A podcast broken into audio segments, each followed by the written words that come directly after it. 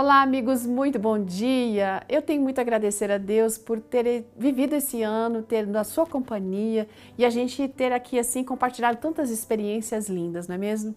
Hoje é mais uma dessas experiências e ela é encaminhada pela Luciene Biavati. Ela é psicóloga, neuropsicóloga, esposa de pastor e tem dois filhos.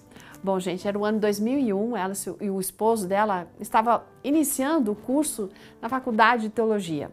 Durante os anos de estudo, ela ficou torcendo e orando para que eles tivessem um chamado para o estado de origem deles.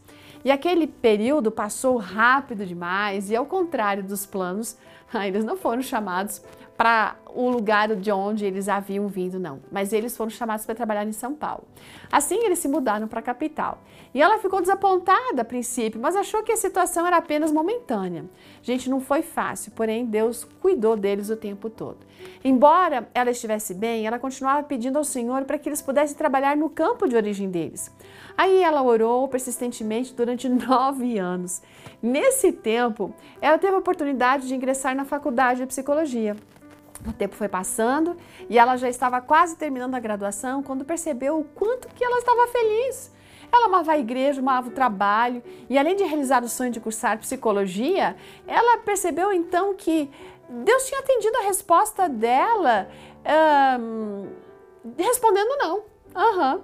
O Senhor tinha outros planos, não era para que ela fosse para o estado de origem dela, mas para que ela estivesse ali. Depois de entender isso, ela começou a mudar a oração, porque ela reconheceu que os planos do Senhor são melhores e que Ele tinha conduzido eles para aquele lugar.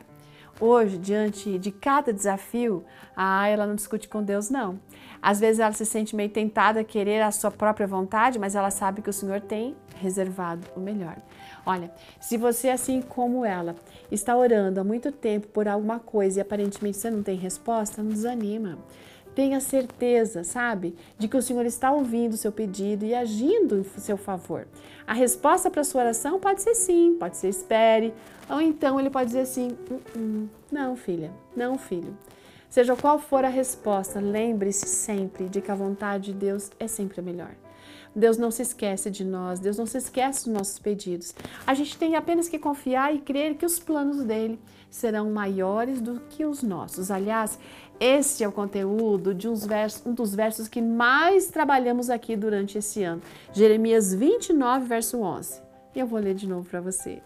Porque sou eu, diz o Senhor, que conheço os planos que tenho para vocês, planos de fazê-los prosperar e não de causar dano, planos de dar a vocês esperança e um futuro.